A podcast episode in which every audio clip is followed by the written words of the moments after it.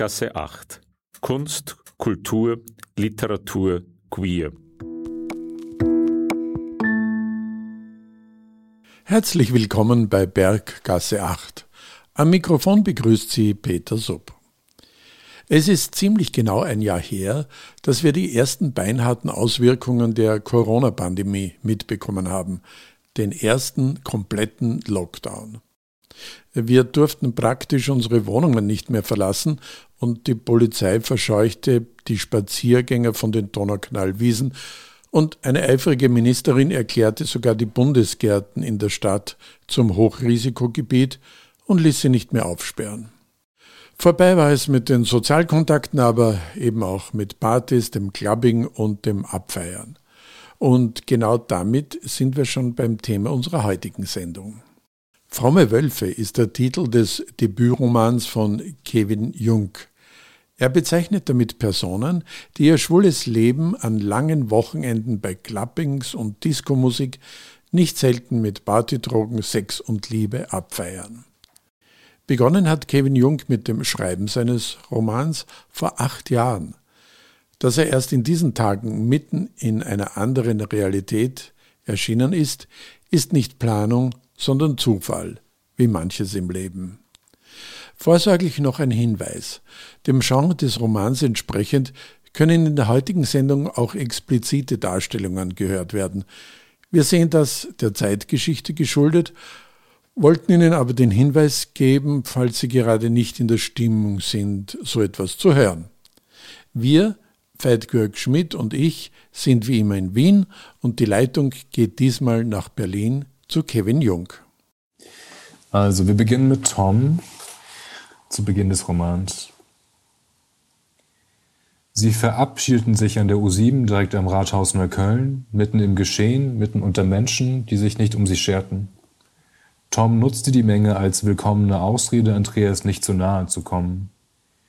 Die Umarmung spürte Tom noch immer auf seinem Körper. Tom nahm Andreas ehrliche Wehmut und das Versprechen, ihm etwas von der Reise mitzubringen, nur zögernd an. Wie die Rosen eines Kavaliers, die man innerlich schon abgesägt hat. Die Erinnerung an die erste MDMA-Erfahrung ließ seinen Körper kribbeln, flackerte auf, elektrisierte ihn. Da war etwas Dunkles, Schönes und Verrufenes, das er wieder kosten wollte. Die Aura des Drogenkonsums, die wie okkultes Geheimwissen glänzte, zog Tom in ihren Bann. Er war angefixt, hatte Blut geleckt und wollte mehr. Es war nicht immer alles langweilig gewesen. Eine Zeit lang hatten sie zusammen Sex in Darkrooms. Da waren sie, da waren andere, da waren mehrere Zungen an seinem Schwanz, und seine Hand auf einem Arsch, so prall und weich, dass Tom sich dafür beglückwünschte, schwul zu sein. So hatte Tom sich damals in der Provinz in Andreas verliebt. Dieses irgendwie nicht zu greifende Perverse. Andreas hatte ihn in eine Welt geführt, die voller radikaler Erotik war. Andreas hatte Tattoos, wenn Tom nur einen schüchternen Seemannsstern auf dem Bein hatte und einen Anker auf dem Oberarm.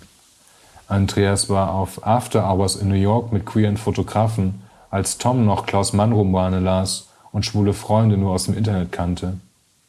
In der Großstadt war Andreas bis auf die gelegentlichen Darkrooms nur noch anständig. In der Großstadt hatte er ausgedient, war niemand mehr, der das unmittelbare Leben zu Tom brachte. Das musste er jetzt selbst dran schaffen. Es war auf dem Heimweg von einer dieser artsy queeren Vernissagen, einer dieser Veranstaltungen, wo sich immer alle zu kennen schienen. Er kannte Andreas nur, und der lag jeden Abend neben ihm im Bett und wachte meistens auch neben ihm auf. Den musste Tom nicht überschwänglich begrüßen, nur anspringen und bekuscheln, wie ein ausgehungerter Hund, wenn der Hausherr nach Hause kam. Sie sprachen über Drogenkonsum. Irgendwann will ich es austesten, sagte Tom, dem der Alkohol es leichter machte, ehrlich zu sein. Seine tiefe Stimme kollabierte zwischen Übermut und Scham, und er musste sich räuspern.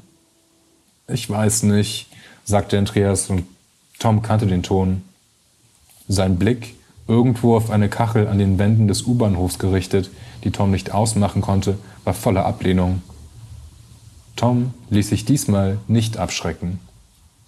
Ernsthaft, wenn ich Zeit habe, in den Semesterferien oder zwischen Bachelor und Master, ich will einfach wissen, wie das ist, hart feiern.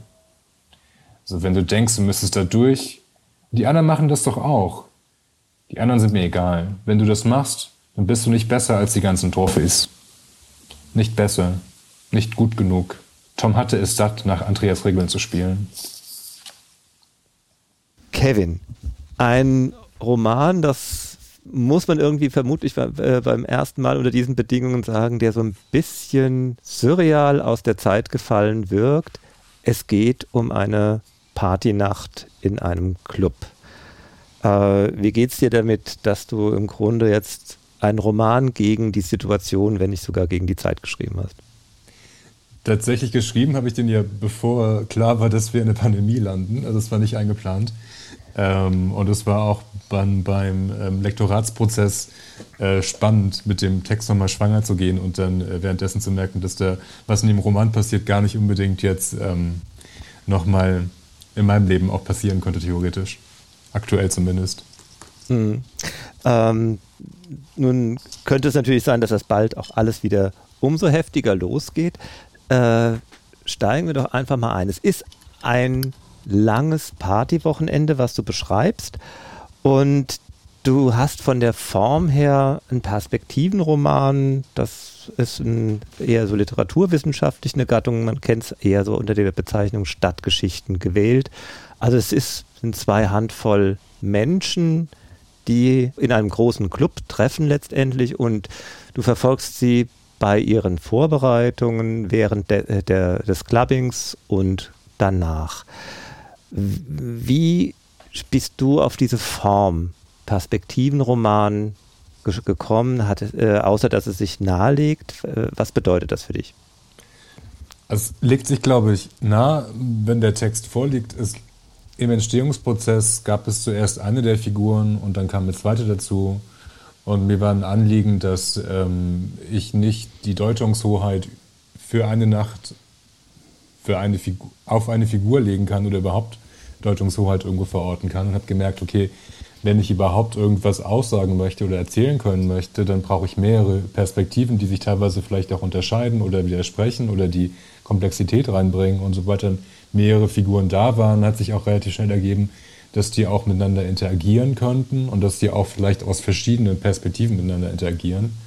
Und das hat sich dann ähm, einfach als äh, Ausdrucksform für, was ist so eine Nacht eigentlich, was ist so eine Clubnacht, was ist so eine Nacht in Berlin, äh, präpandemisch, vielleicht auch nach der Pandemie wieder äh, gewesen. Also was kann das so sein? Und da war mir ganz wichtig, einfach mehrere Menschen zu Wort kommen zu lassen, weil ich glaube, dass eine Nacht zwar eine Nacht ist, aber dass die Nacht aus vielen verschiedenen Perspektiven immer stattfindet. Aber du bist ja auch nicht ganz raus, denn äh, du hast ja obwohl du die Perspektiven wechselst. Also das ist wie auch in so einem fast schon klassischen amerikanischen Roman in den, im ersten und im letzten Teil mit der Person als Kapitelüberschrift überschrieben, aus dessen Perspektive du erzählst, aber du erzählst auktorial, das heißt beobachtend bist du ja insofern doch dann immer konstant drin. Du lässt ja praktisch nicht den jeweiligen Menschen in seiner Ich-Perspektive sprechen. Das stimmt. Ich glaube, auch das ist nochmal so eine Ebene, die eine Rolle spielt, ist, dass es eine erzählerische Stimme gibt, die alle mitführt, aber ich, und die ja auch nochmal mitten im Roman, im zweiten Teil, ähm, löst sich ja das Erzählkonstrukt auf und geht von den Personen auf in die Zeit. Ähm, es gibt auf jeden Fall eine Stimme. Also ganz, ganz äh, für sich sprechen lassen äh, habe ich die Figuren da bestimmt nicht, aber dennoch ist der Anspruch da gewesen, dass die ähm, auch das Auktoriale sich so ein bisschen den Menschen anpasst, die da, die da durch die Nacht ziehen. Ja, und was mir beim Lesen so ein bisschen vorkam, also du hast es ja auch schon äh, angesprochen, ist, der Roman ist dreigeteilt. Also am, ich sagen, in den Clubbing-Vorbereitungen haben wir diese Perspektivenkonstruktion. Äh, Im dritten Teil, äh, als das Clubbing im eigentlichen Sinn vorbei ist äh, und die Leute irgendwo anders äh, sind, ist es wieder so. Aber im Mittelteil löst es sich auf und die Gliederung ist eigentlich fast nur noch die Zeit, wobei die Zeit eigentlich dann immer nur noch so schlaglichtartig dann reinkommt, dass man als äh, Leser, Leserin merkt, naja, sie ist, sie vergeht schon noch, was einem fast so ein bisschen entgleitet. Und da ist ja die im Grunde im Mittelteil entwickelt das Clubbing sowas wie ein Eigenleben. Das ist, ist das vielleicht auch mit äh, die Erzählperspektive, da sozusagen der nicht genannte, äh, die nicht genannte Person, die halt auch immer ganz wichtig da ist, das Clubbing selber ist? Bis zum gewissen Punkt vielleicht schon. Ich glaube, es kommt auch einfach aus so einer formalen Entscheidung heraus, wie kann ich diesem Thema, wie kann ich so eine Clubnacht erzählen und ähm, wie kann ich das auch formell, literarisch irgendwie darstellen und was ist so der entscheidende Faktor? Und es ist ja so im zweiten Teil so, dass sie quasi ein DJ-Set von einer DJ quasi komplett sehen. Das ist so das Hauptset äh, des Tages oder der Nacht, wie auch immer. Das geht ja so ein bisschen alles ineinander über. Und das Ironische ist, ist ja eigentlich, dass beim Feiern die Zeit so ein bisschen verloren geht, aber gleichzeitig durch das, wie viel Uhr haben wir, wer spielt wann, auch eine große Rolle spielt. Und dadurch hat sich das irgendwie ähm, auch angeboten und auch weil die ja alle auf einem Haufen sind. Also ich glaube auch, genau, ich glaube, dass die, die der Club selber oder die, die, die Nacht selber und auch die ähm, Figuren, die da eine Rolle spielen, die vielleicht nicht unbedingt HauptprotagonistInnen sind, da auch nochmal reinkommen mit. Mhm. Und ist es ja auch so, so eine, der Perspektivenroman ist ja von seiner Entstehungsweise, sein, sein das erste große Highlight war ja von Amisit Morpin die Stadtgeschichten. Deswegen läuft es ja oft auch unter dem Genre, der Genrebezeichnung Stadtgeschichten. Es ist ja nicht nur formal bestimmt, diese Gattung, sondern auch inhaltlich eine zentrale Rolle spielt schwules Leben. Der, der oder die Schwulen sind meistens die versteckten Protagonisten. Bei dir ist es ja jetzt richtig überhöht. Das ist ja, es sind ja fast nur schwule äh, oder schwule und lesbische Protagonistinnen und Protagonisten. Ähm, und bei dem Ganzen geht es, außer dass es ganz viel natürlich um Partydrogen geht, geht es um schwulen Sex und um schwule Liebe und um Anziehung. Da geht es ganz stark ums Eingemachte, oder? Auf jeden Fall ähm, ein sehr schwuler Roman, das kann ich nicht leugnen. Ähm, ich finde die Referenz zu den Stadtgeschichten ganz schön, weil die ja auch ähm, auf eine gewisse Art Queerness zeigen, aber wie du auch sagst, dass jetzt nicht unbedingt im Vordergrund steht. Ähm, ich glaube, dass das bestimmt eine, ähm, einen Einfluss hat, also ein intertextueller Einfluss ist, der da eine Rolle spielt und der auch vielleicht so quasi literaturgeschichtlich da so mit reinschwappt. Mhm. Aber ja, es ist auch eine, also es ist keine bewusste Entscheidung gewesen, ich mache jetzt einen krass schwulen Roman, sondern es ist einfach aus dem Schaffen heraus entstanden. Es ist mir erst bewusst geworden, als es dann darum ging, das Manuskript in die Welt zu tragen und das dann quasi mit äh, anderen Menschen interagiert hat, dann zum ersten Mal zu hören, boah, das ist aber schon ziemlich schwul, das wird schwer, das zu verkaufen. Äh, Habe ich dann von AgentInnen gehört. Und ähm, dem war dann ja auch so. Ich bin jetzt auch nicht ohne Grund im Querverlag gelandet, äh, weil da, da kann es ja nicht zu schwul oder zu lesbisch sein, zum Glück. Ja, und eigentlich auch nicht, äh, und das ist ja auch sehr verkaufsförderlich. Ich meine, äh, ver äh, verkaufen war ja aus der Ag Agentinnenperspektive gerade äh, gemeint, wie du es gesagt hast, aber so ein richtig schwuler Roman hat ja auch was Tolles. Ähm, nicht nur, dass es um richtig viel sehr guten Sex da in deinem Roman geht. Es geht ja auch um ganz viele Dinge, die schwules Leben bestimmen. Es geht um den Gegensatz Provinz, Großstadt. Es geht um den Gegensatz äh, eben ausschweifendes äh, Partyleben, Suchen nach auch einem One-Night-Stand oder vielleicht ein bisschen länger, Suchen nach der großen Liebe, Verspießerung in einer Beziehung. All das sind ja in, insofern schon sehr typische schwule Konstanten, weil äh, sagen die es alles ja ohne den im Grunde die Regelhaftigkeit hergebrachter gesellschaftlicher Erwartung ist und wir uns ja alle irgendwie mit diesen Grundproblemen auseinanderschlagen, oder? Stimme ich dir vollkommen zu. Und auch ein Vorteil von mehreren Figuren ist, dass ähm, diese Bandbreite von schwulen Erfahrungen eine Rolle spielen kann. Also sind ja auch alle ähm, im Roman selber zu Beginn des Romans vielleicht an einem anderen Punkt als am Ende. Es gibt für alle eine gewisse Entwicklung. Es gibt auch verschiedene Haltungen äh, gegenüber ähm, Themen wie Monogamie, Non-Monogamie, ähm, gewisse Erfahrungsspektren, die eine Rolle spielen, ähm, auch die Verortung in einem Diskurs von, wie gehe ich mit Dating-Apps um, äh, was bringt mir das, was bringt mir das nicht.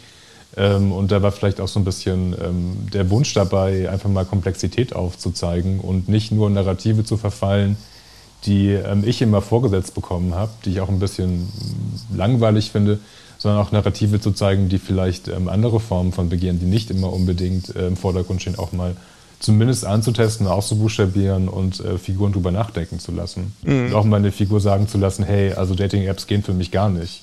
Ja, wobei das ist ja auch ein, ein, wichtiger Punkt. Damit steigt der Roman ja auch. Es geht los mit Tom und Andreas, einem schwulen Paar, die sich zum Teil auch in ihrer Beziehung eigentlich benutzen, so als Sprungbrett, um aus der Provinz wegzukommen. Äh, und der Andreas, der an dem Wochenende weg ist äh, und eigentlich den Tom so ein bisschen von all diesem schwulen Partyleben fernhalten will und so eine große Spaßbremse ist, nennt ja auch sehr verächtlich die ganzen Partymenschen Ziehmäuse. Und diese, äh, diese Verachtung für andere Schwule innerhalb der schwulen Szene ist ja eigentlich einerseits ein großes Thema ja doch auch. Ne? Wir reden ja immer ganz gerne über die anderen äh, unter uns. Und du kehrst ja in dem ganzen Roman jetzt mal die Perspektive um. Du zeigst ja mal, was diese Ziehmäuse, wie komplex die eigentlich in Wahrheit sind. Ne?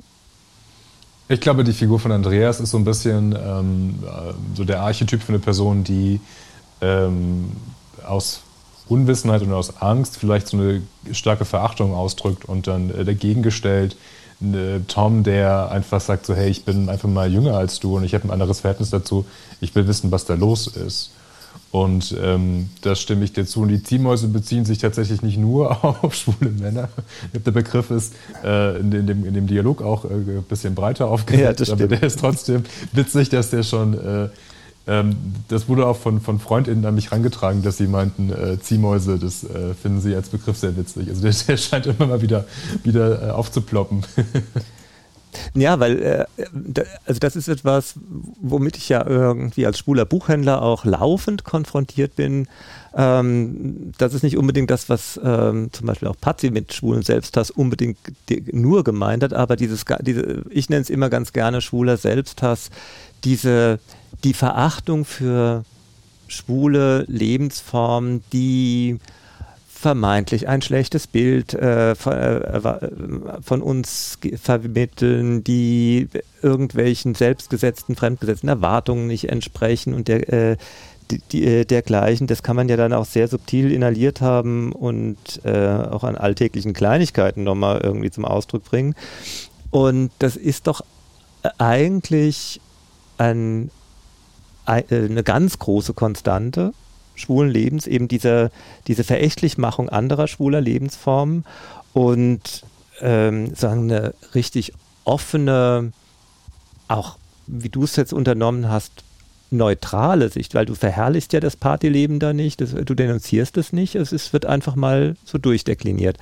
Ähm, das ist doch eigentlich im alltäglichen Jargon relativ selten geworden. Da stimme ich dir auf jeden Fall zu. Und ich glaube auch, dass das Thema Selbsthass oder auch, ähm, wenn man das vielleicht so internalisierte Homofeindlichkeit nennen möchte, eine große Rolle spielt. Ich meine, das spielt eine große Rolle auch in meinem Leben. Ich habe da auch viel äh, mit, mit arbeiten müssen und auch merken müssen, welche, ähm, welche Stimmen sprechen da in mir, welche internalisierten äh, Muster kommen da hoch, welche Erziehungsmuster kommen da hoch äh, und wer, wer spricht da überhaupt aus mir, welche Werte habe ich mitbekommen. Und ich glaube, das sich bewusst zu machen auf so eine mitfühlende, selbstmitfühlende Art ist ganz wichtig. Und was ähm, der Roman ähm, für mich auch jetzt ähm, in seiner Entstehungsgeschichte mitgemacht hat, ist, dass der, der Text ist in einem Zeitraum von, die Erstfassung war vor acht Jahren und hat dann immer mal wieder ähm, Überarbeitungen bekommen. Und ähm, die Endfassung, die ist jetzt natürlich dann natürlich anders als die Erstfassung vor acht Jahren. Und was ich auch gemerkt habe, ist, dass ich ähm, was mir wichtig war, nochmal der Komplexität dieser Wertung und auch das, dieser Selbsthass, der eine Rolle spielt, in den nochmal ein bisschen äh, zu konterkarieren und auch äh, einzurahmen auf eine Art, die das so ein bisschen abfängt, weil auch bei mir, glaube ich, in meiner eigenen Persönlichkeitsentwicklung nochmal viel passiert ist und auch viel in Perspektive und auch viel mehr, äh, viel, viel weicher geworden ist bei mir auch. Viel verzeihlicher. Mhm. Weich ist ja auch so ein sehr schönes Attribut, finde ich, das an ganz vielen äh, Stellen in deinem Roman vorkommt. Weiche Haut, weiche Lippen, es wird manchmal, ich glaube, einmal heißt es Aprikosenweich. Also es ist irgendwie, äh, Weichheit ist ja für dich, glaube ich, schon ein sehr positiv besetzter Begriff und hat auch sehr viel scheinbar auch da, äh, mit diesem, was du da, äh, Partyleben, was du schilderst, zu tun. Also ich glaube, wenn man da jetzt so äh, mit der anderen Begrifflichkeit reingeht, so man geht hart feiern, das ist ja auch so ein Begriff. Und das finde ich halt eigentlich, was ich, ähm, was ich gesehen habe. Und der Roman ist auch einfach viel der Beobachtung geschuldet und dem, dem, dem, dem Erleben und dem, äh, dem Wunsch, äh, eine Erfahrung, die ich in meiner unmittelbaren Gegenwart gemacht habe, die literarisch auszudrücken, weil es ist für mich auch Gegenwartsliteratur, ist Narrative zu finden, die quasi äh, kristallisieren sich vor meinem Auge und die passieren und die irgendwie dann ähm, zu Text zu bringen. Äh, und da habe ich ganz viel Weichheit und Verletzlichkeit gesehen. Und diese Verletzlichkeit ähm, ist mir auch ganz wichtig in den Figuren, weil ich glaube, das macht uns einfach menschlicher und auch ähm, nicht nur liebenswerter, sondern auch liebensfähiger letztlich. Ich glaube, Verletzlichkeit ist ein großes Thema und mhm. auch ähm, diese Form von Männlichkeitskonstruktionen, die, ähm, die wir alle vielleicht auch, bis zu einem gewissen Punkt automatisch fahren, wo es viel um ähm, wo es eben wenig um Weichheit geht, die, da sehe ich keinen Grund, das fortzusetzen, sondern wenn ich eine Plattform habe und wenn ich Geschichten erzählen kann, dann möchte ich auch Geschichten erzählen, die ähm, Verletzlichkeit aufzeigen. Weil genau das ist doch eigentlich das, wenn wir uns in jemanden verlieben, oder? Ja. Und wir machen weiter mit Tom. Ähm, Andreas ist das Wochenende nicht da und Tom ist allein zu Hause. Er tigerte durch die Wohnung, das Museum ihrer Beziehung. Im Wohnzimmer ragten zwei Bücherregale wie verfeindete Gefechtstürme aus dem Boden. Auf der einen Seite seine Bücher, auf der anderen die von Andreas. Nichts hatte sich hier durchmischt. Wahrscheinlich gab es in manchen WGs weniger Gütertrennung als zwischen den beiden. Auch wenn sich ihre Geschmäcker ähnelten, gab es eigentlich kaum ein Buch, das beide besaßen. Auf seiner Seite lag André Gide, etwas unordentlich auf Thomas Mann war ein Großteil der Klaus-Mann-Romane neben den von Yukio Mishima aufgereiht. Auf der anderen Seite kuschelte sich Michael Cunningham an Edmund White. Sorgsam aufgestellt, ohne Gebrauchsspuren standen sie da. Die Vorliebe für schwule Literaten war ihnen gemein. Während Tom sich hin und wieder ein Buch bei Andreas aus dem Regal zog und es nur zu Hause las, damit es beim Umhertragen nicht abnutzte, hatte Andreas kaum jemals ein Buch von Tom in Betracht gezogen. Nur beim Sex tauschten sie die Rollen. Wenn Andreas sich von Tom ficken ließ. Er wollte so fest und hart durchgenommen werden, wie die toten Jungs in den Romanen von Dennis Cooper. Er wollte so hart durchgenommen werden, dass die Knochen in seinem speckigen Körper durch die Fasern hindurch aneinanderkrachten. In diesen Momenten fühlte Tom sich überlegen, fühlte sich, als hätte er Macht über Andreas, die er sonst im Alltag nicht hatte. Befriedigen konnte ihn das nicht. Es war lediglich ein Ventil für Toms fermentierte Wut. Die Orgasmen ließen ihn in Leere zurück, ausgelaugt und ausgenutzt. Wenn Andreas Tom fickte, war er vorsichtig und ungelenk. Kein Streicheln, kein Beißen, kein Verschlingen. Toms Augen waren beim Sex immer geschlossen, aber nicht, weil er es genoss, sondern weil er sich nach einem anderen Schwanz sehnte. Ein Schwanz, der sich warm anfasste, einem Schwanz, der Besitz von ihm ergriff, keine Fleischwurst, die ihn halbherzig bearbeitete, bis sie beide kamen, gleichzeitig, aber nicht zusammen. Worin lag der Sinn von Sex zwischen Männern, wenn sie einander ficken und zermartern konnten, ineinander eindringen durften, dabei aber nur von innen an der Oberfläche kratzten? Die Wirkung des Kokses ließ langsam nach.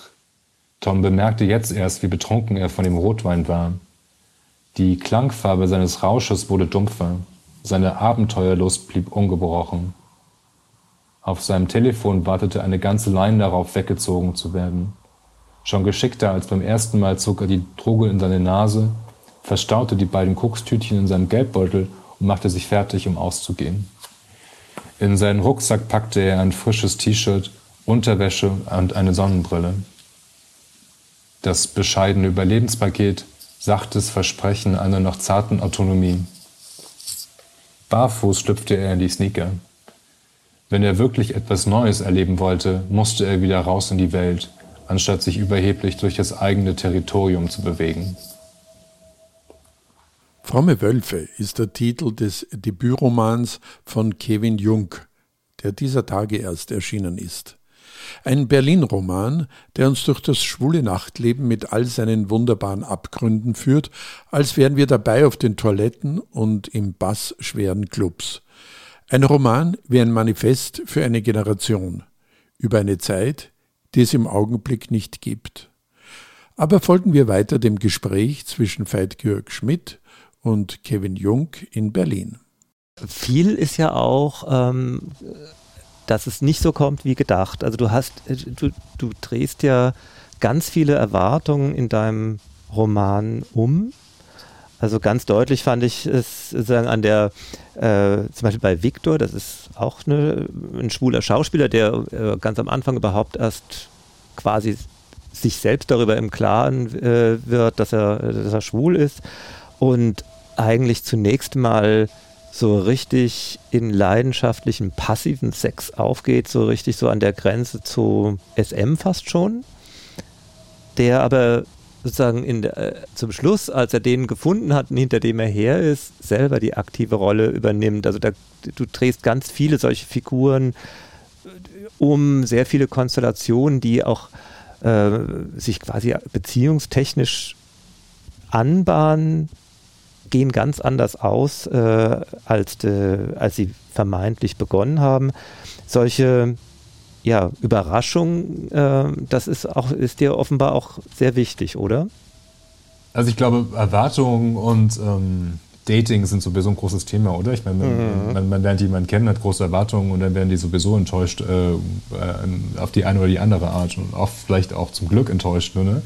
Ähm, und ich glaube, ähm, im um die Geschichte durch diese ganzen Figuren hat eine Komplexität erreicht an einem, an einem Punkt, an dem ich es gar nicht mehr so steuern musste, sondern die Figuren haben sich selber so ein bisschen miteinander beschäftigt und ich musste denen nur zuhören beim Schreiben und irgendwie schauen, dass ich das, was ich da gehört habe, äh, zu Papier bringe oder dann quasi zu Text bringe.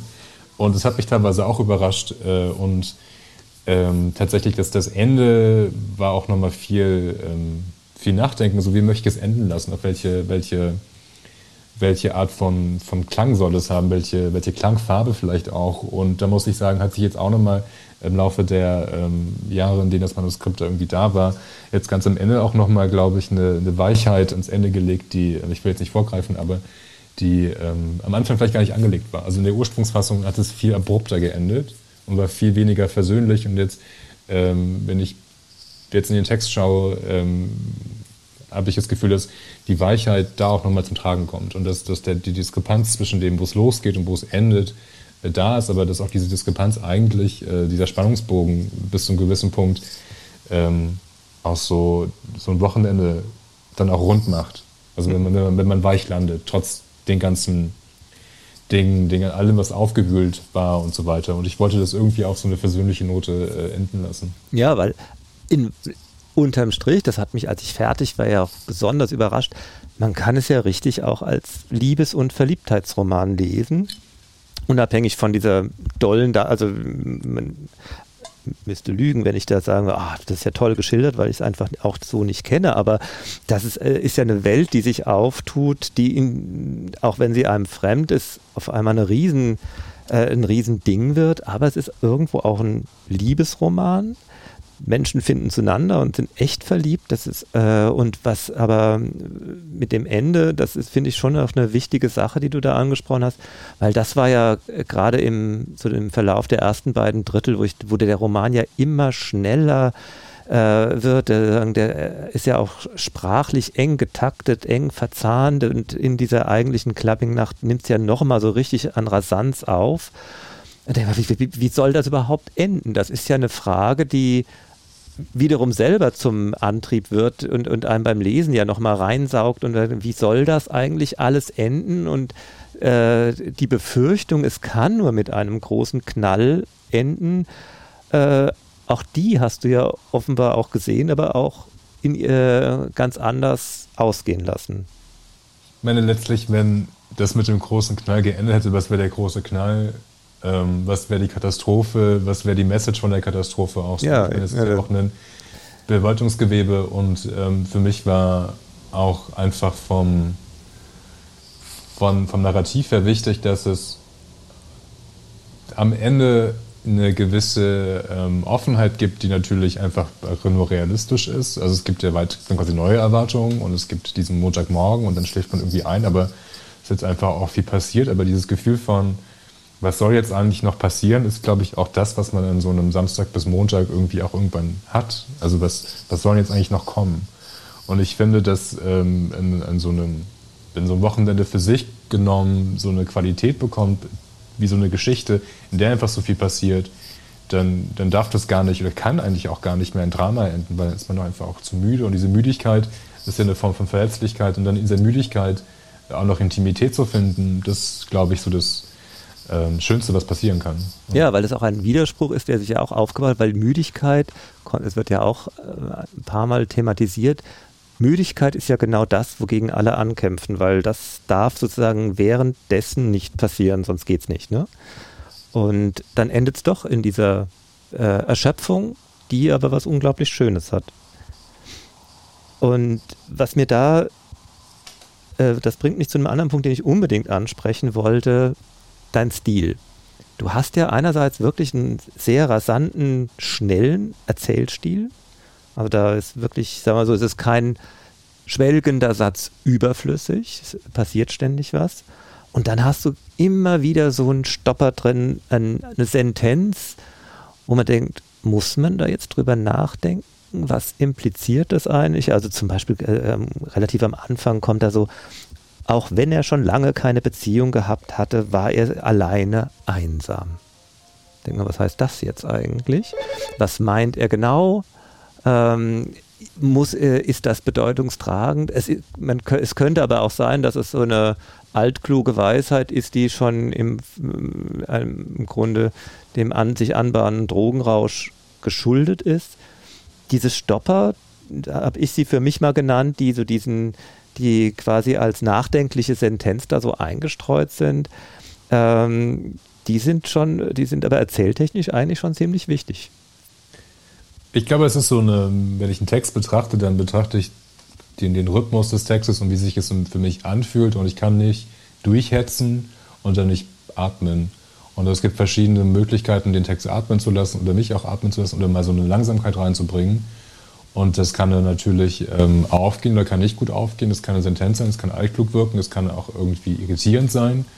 Ähm, es kann aber auch unter Umständen den Text irgendwie entzerren. Und ähm, für mich geht es da einfach um um sprachliche Rhythmik und äh, um, ja auch um Stopp, wie du sagst. Ich glaube, Stopp ist kein schlechtes Wort, aber ich glaube, das sind einfach, das ist eine, eine Form, den Text auch zu strukturieren und das Lese, ähm, den Lesefluss irgendwo auch zu steuern bis zu einem gewissen Punkt. Und auch mal sich Raum zu nehmen, auch mal was Plattes zu sagen oder was Schönes zu sagen oder den Versuch zu wagen und je nach Figur ähm, auch da vielleicht eine gewisse Haltung reinzubringen, die auch nicht unbedingt die Erzählhaltung sein muss in dem Moment. Ne? Also es kann auch ähm, einfach sein, dass der Text mal ganz kurz sich als Text auf sich selbst ausruht und ähm, ganz kurz einfach nur Text sein möchte und irgendwas sagen möchte und ähm, dann irgendwie sprachlich tiefer reingeht. Hm. Aber was sagen möchten, äh, muss ja schon immer wieder auch sein, also über das Erzählte hinaus. Äh, eine ganz wichtige Dimension, die ich immer wieder gefunden habe, äh, ist die religiöse Deutung oder der religiöse Aspekt. Also einmal sagst du, als vergäße seine Seele, dass sie Fleisch geworden war und wunderte sich, warum sie feststeckte.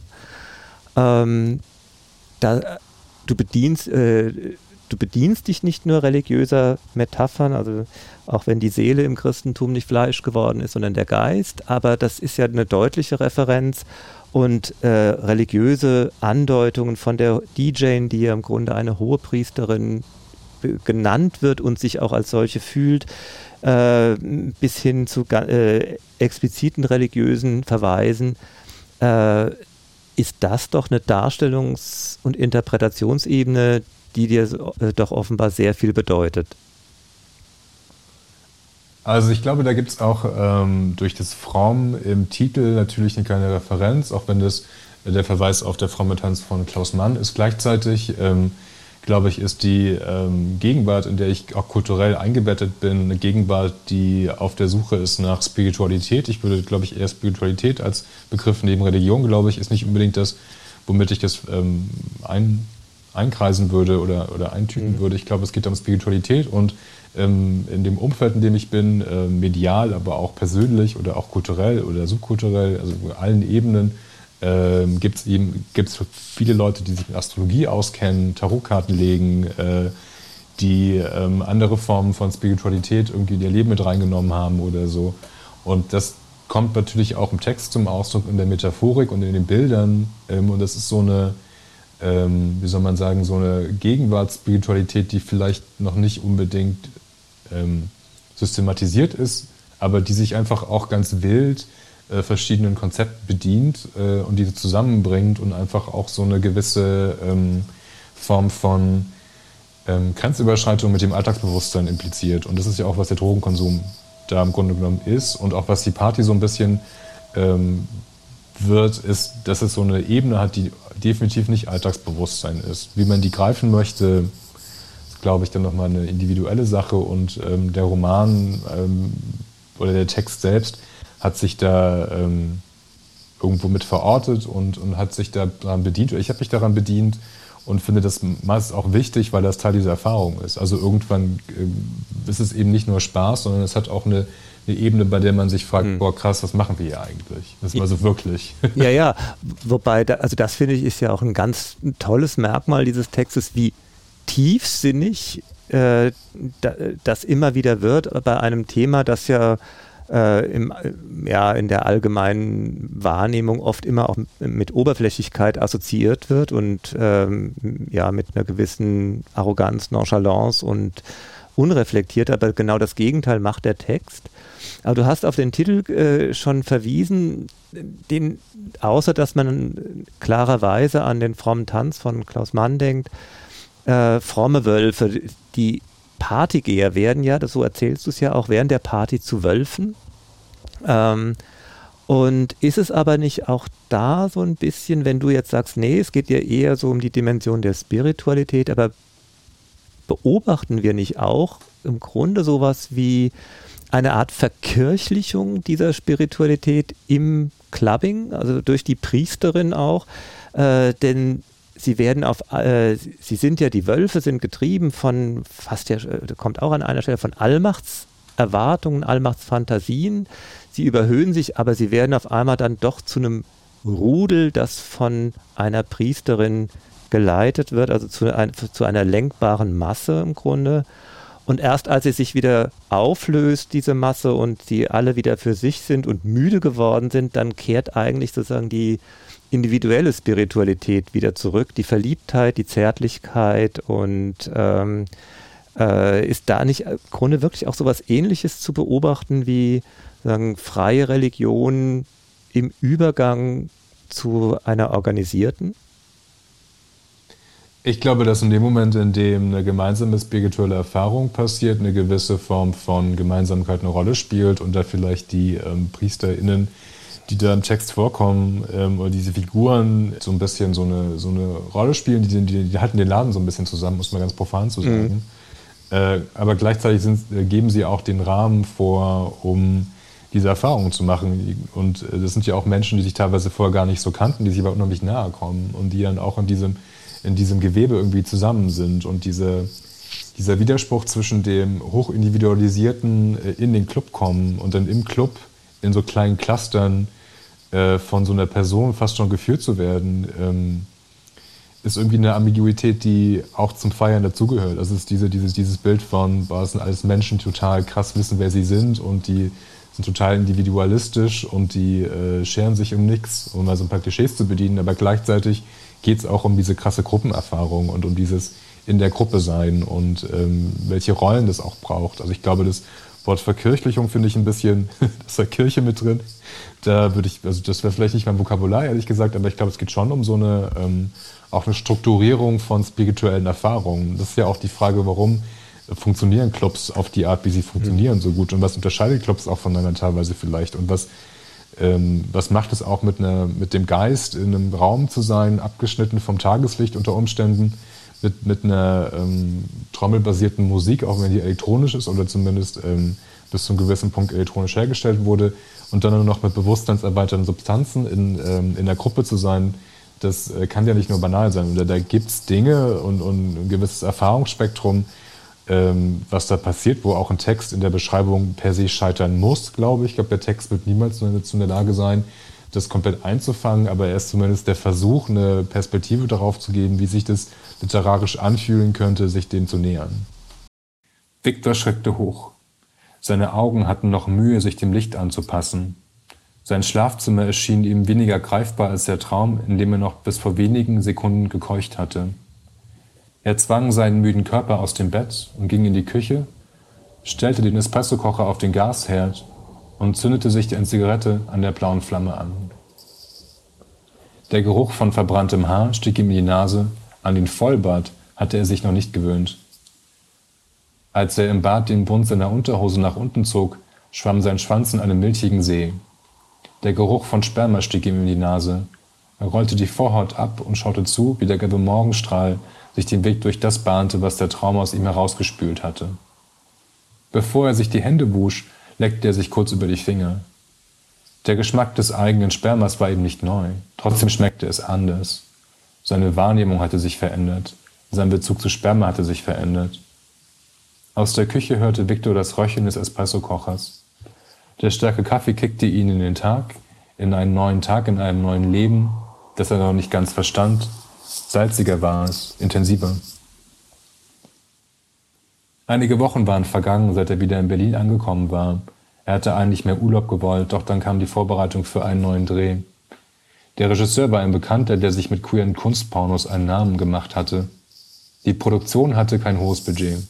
Die Gage spielte aber keine Rolle um seine Karriere musste er sich nicht mehr sorgen. Er hatte gerade erst einen großen Fernsehdreh abgeschlossen, dass er nun in einem schwulen Arthouse-Film mitspielte, auch wenn der Film niemals über ein Screening in einer Galerie hinaus schaffte. Das war er sich und seinem Stolz als Künstler schuldig. Es war nicht seine erste schwule Rolle. Für die Öffentlichkeit war der sexuell ambige, erfolgreiche Schauspieler. Zum Glück interessierte sich der Klatsch nicht für ihn. Dafür war er zu rau. Im Tatort hatte er mitgespielt, damit war diese Station in seiner Vita abgehakt. Er war auch in Hollywood-Produktionen dabei, hatte genug erreicht, um sich auszuruhen, auf die nächste Rolle vertrauend. Seine Karriere vereinnahmte ihn. Und so sexuell viele seiner Rollen waren, so beiläufig war der Sex in seinem Privatleben. Die Zeit war ohnehin knapp. Manchmal verschwamm sein Privatleben mit den Rollen, er vergaß sich abzugrenzen, schwebte im Zwischenraum der Persönlichkeiten, manche ihm angetragen, andere aus ihm sprechen. Jemand anderen zu spielen war schlicht spannender, als Viktor zu sein.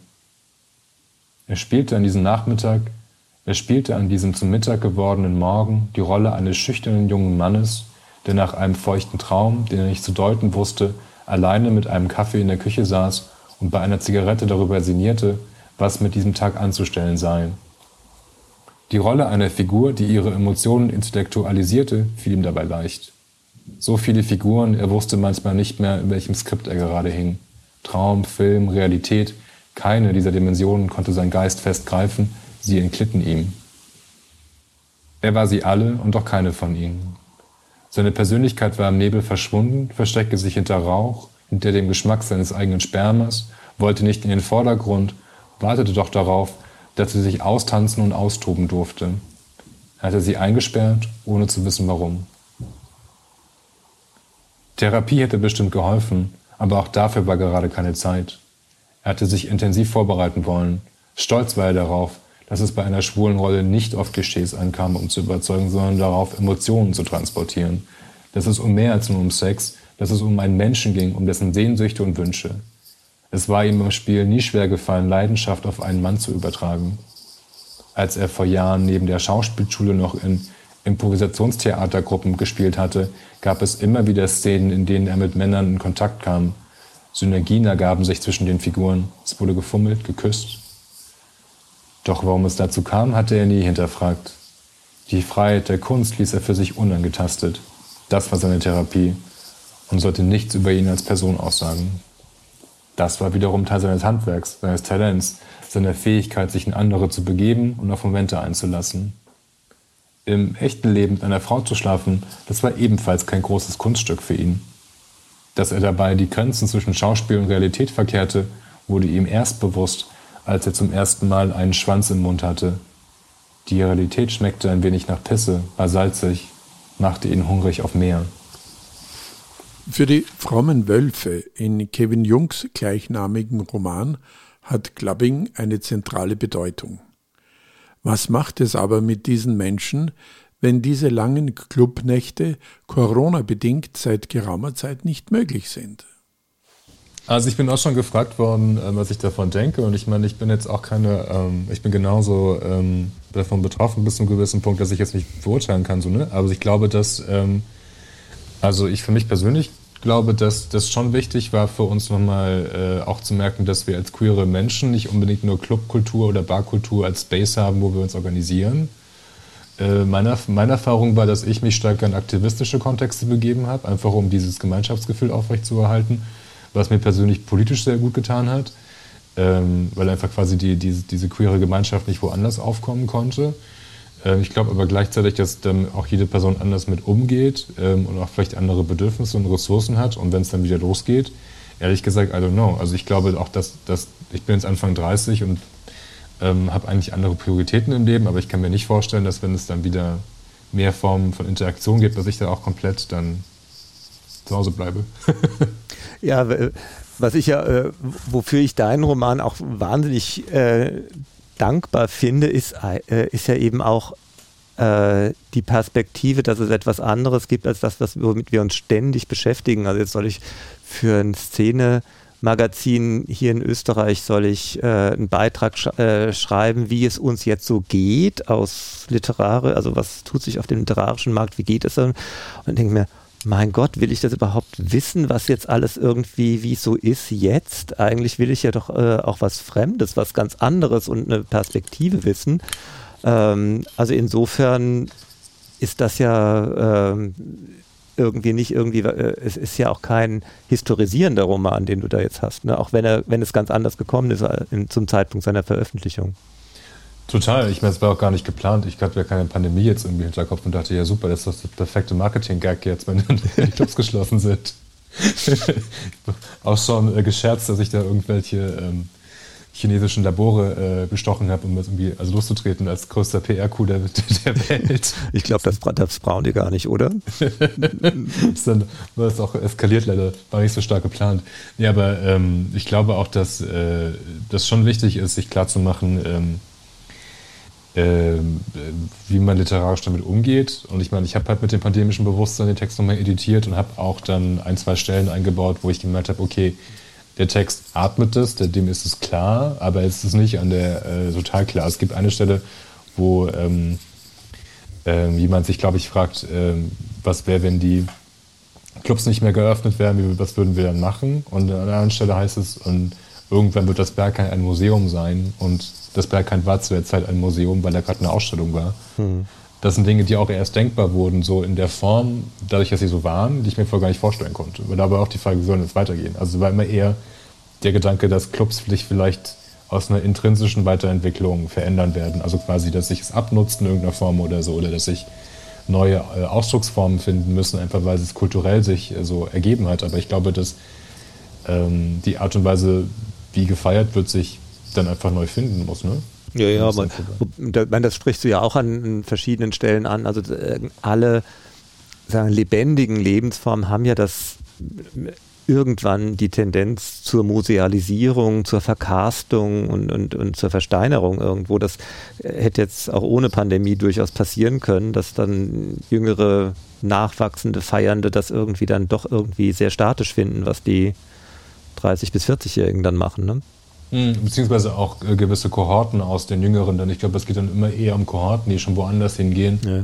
die andere Dinge machen und dann auch sagen, hey, was ist denn bei euch los? Und wenn andere Kohorten aus der gleichen Gruppe vielleicht weiterhin mitmachen, aber das dann immer so eine, so eine Mischung ist. Und ich glaube, dass genau diese Bewegung in Richtung, ich hätte gerne einen cozy Space für queere Menschen, wo ich mich austauschen kann, der nicht alkoholisiert und verdruckt ist, Bedürfnis ist, dass jetzt mehr Raum bekommt, was jetzt auch nicht alle Menschen haben werden. So, ne? Aber die Menschen, die da vielleicht introvertierter sind, werden dann sagen, hey, ähm, war doch eigentlich ganz cool so. Ja können wir das bitte nochmal anders äh, reproduzieren oder auch andere Möglichkeiten finden, zusammenzukommen oder so. Ja. Wir machen wieder einen kleinen Perspektivwechsel und äh, begleiten Lars beim Einkaufen. Als Lars laut an die Tür klopfte, verstummte die Musik. Er rückte sich die Brille zurecht, wie um sich für das vorzubereiten, was hinter der Tür auf ihn wartete. Er ließ sein Handy wieder in die Tasche sinken und zog die Hose zurecht. Dabei war es egal, wie er hier aufschlug. Die gröhlenden Stimmen wichen einem zu plötzlichen Schweigen. Die Tür, die, Tür wurde, die Tür wurde geöffnet, eine Person mit kurzen blondierten Haaren öffnete. Sie schloss ihre weit aufgerissenen trüben Augen vor Erleichterung und legte sich die Hand theatralisch auf die Brust. Ich dachte schon, es wären die Nachbarn oder noch schlimmer, die Bullerei, sagte sie. Kathleen hatte die Angewohnheit, in einer unnatürlich hohen Stimmlage zu sprechen, als wäre sie in einer Rolle. Je höher ihre Stimme, desto sicherer war Lars sich, die ist schon wieder richtig gut dabei. Du wusstest doch, dass ich komme. Weiß ich doch, Schatz. Aber die Zeiten hier in Neukölln haben sich geändert. Ach ja, seit wann ist Krach okay? dachte Lars, aber sprach es nicht aus. Während sie durch den Flur der Wohnung liefen, schaute Lars sich die vielen Berghain-Flyer an, die an der Wand hingen.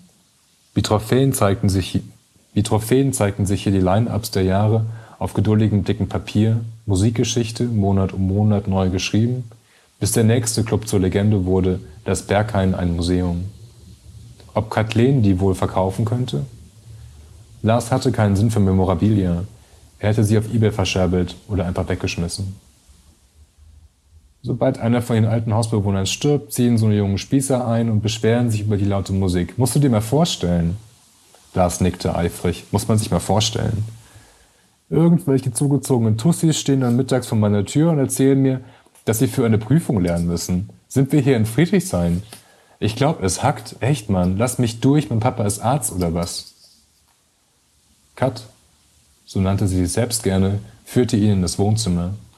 Es gab Pflanzen, doch die ließen die Blätter hängen, und der schöne Dielenboden war schon lange nicht mehr von einem Staubsauger liebkost worden.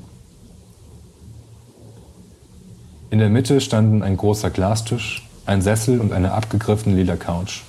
Darauf lag ein kuschelndes Pärchen, zwei Typen mit kritzeligen Tattoos, die, eine, die einander den Bart kraulten, kicherten, glucksten, glucksten. Neben ihnen saß jemand und kratzte mit gummibehandschuhten Händen und einem Löffel pumpige Apfetaminpaste aus einer großen Plastiktüte. Sie hatte eine Brille an und kniff die Augen beim Auskratzen zusammen. Wenn ihr das Zeug auf die Haut gekommen wäre, hätte es sie zwar nicht sofort verätzt, aber Handschuhe waren dennoch eine gute Maßnahme, denn auch die Haut konnte Drogen aufsaugen. Lars konnte den gummireifigen Geruch des Speed auf die Distanz riechen. Kein schlechtes Zeug, das war nicht hart gestreckt, aber auch ein untrügliches Zeichen für blutende Nasenscheidewände. Pfefferspeed. Die blonde Hausherrin drückte auf einem MP3-Player herum, der an die Anlage angeschlossen war, und Techno surrte wieder über die Lautsprecher, gerade so leise, dass die Nachbarn sich nicht beschwerten. Wer hatte noch so ein Teil? Nutzt dein Smartphone doch mal für was anderes als fürs Ziehen, dachte Lars. Hast du die Pillen für mich da? fragte er und beäugte das bärtige Pärchen aus dem Augenwinkel.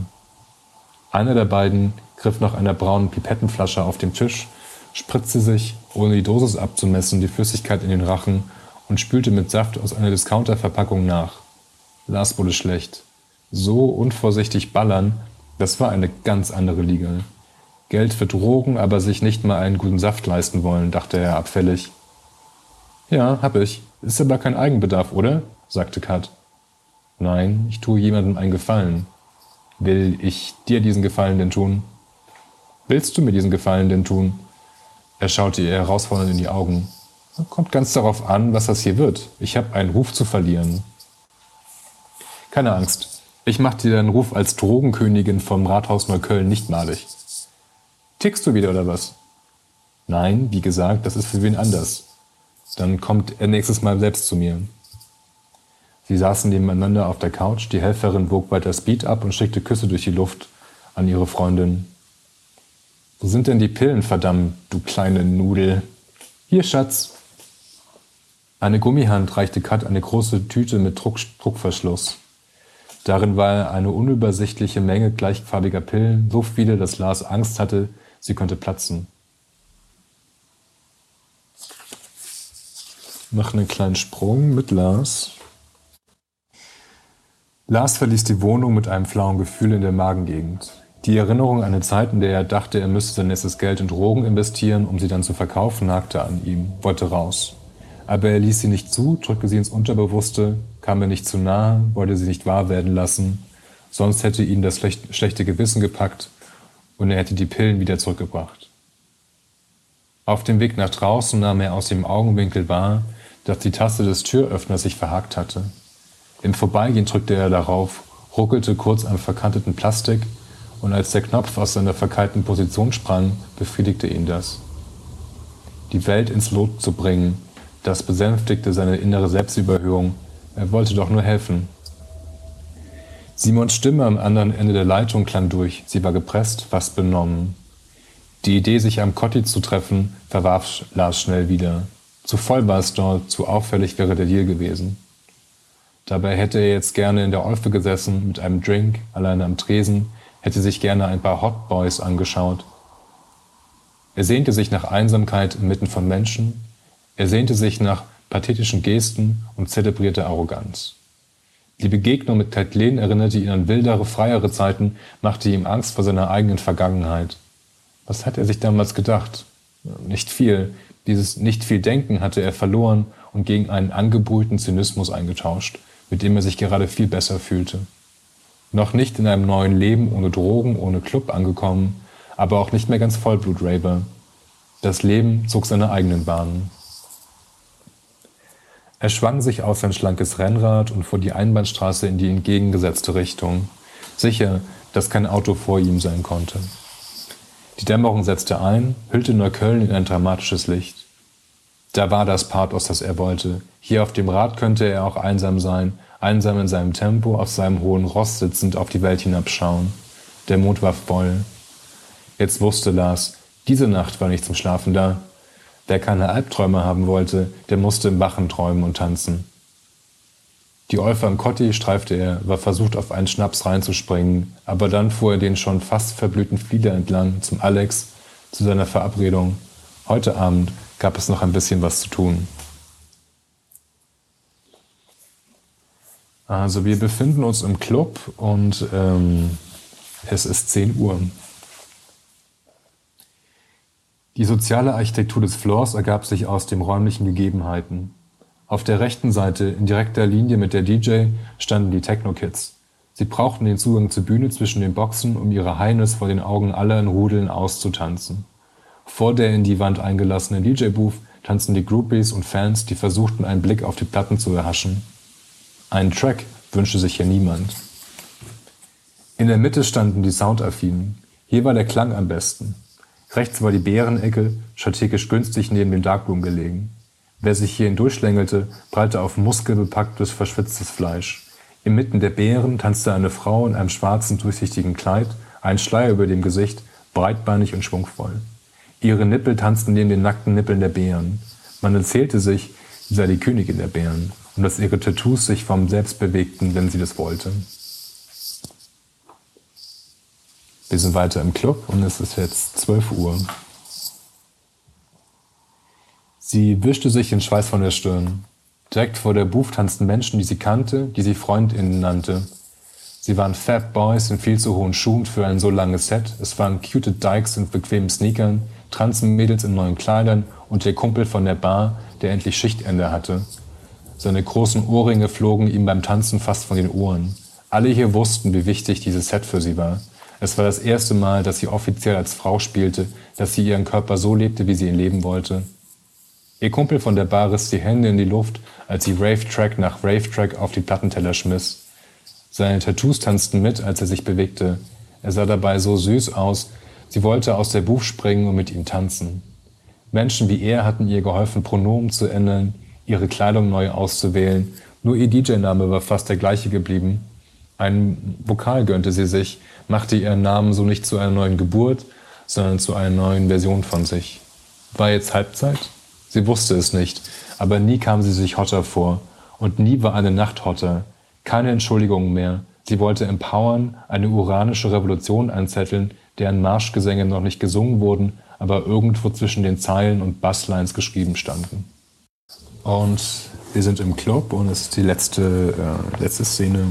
Der Rausch intensivierte sich ohne Viktors Zutun und sein Gehirn schnappte nach Luft, doch jeder Atemzug sättigte es mit mehr Chemie. Sein Körpergefühl veränderte sich, der Schmerz wich dem Bewegungsdrang, die Müdigkeit der Lust aufs Tanzen. Lars segelte aus seinen Gedanken, das Konzept von Persönlichkeiten entschwand ihm komplett. Was passiert mit mir, fragte er sich, und im gleichen Moment wurde die Frage unwichtig. Sein physischer Körper entglitt ihm, sank in sich zusammen und übrig blieb ein Tanz, ein frommer Tanz durch den Raum, durch die Zeit. Er spürte jede Faser seines Körpers, fühlte jede Faser seiner Existenz, von grob bis fein.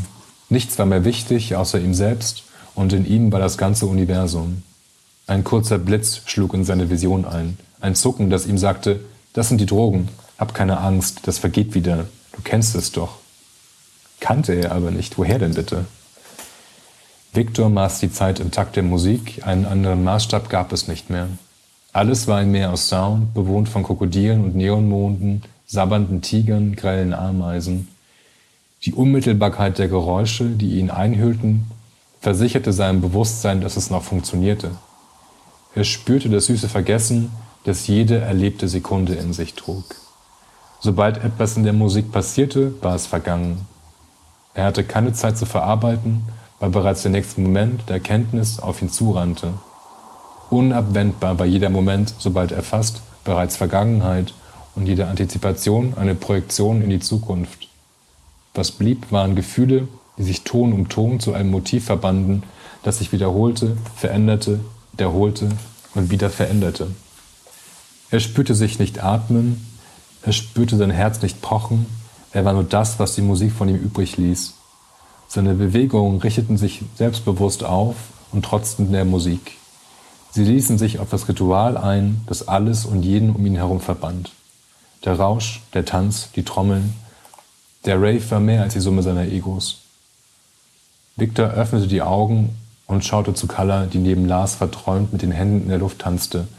Sie lächelte ein Lächeln, so verschmidt, als könnten ihr die Dämonen, die sie mit ihrem Tanz heraufbeschwor, nichts anhaben, als wären sie Freunde, alte Bekannte, Gäste in ihrer Seele.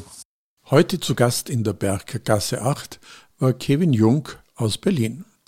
Veit-Georg Schmidt hat mit ihm aus Anlass seines soeben im Querverlag erschienenen Romans Fromme Wölfe gesprochen.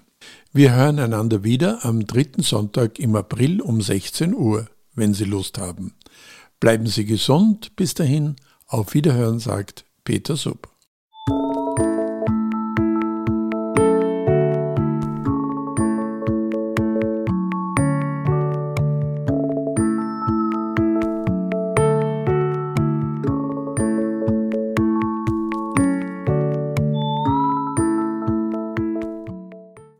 Berggasse 8 Kunst, Kultur, Literatur, Queer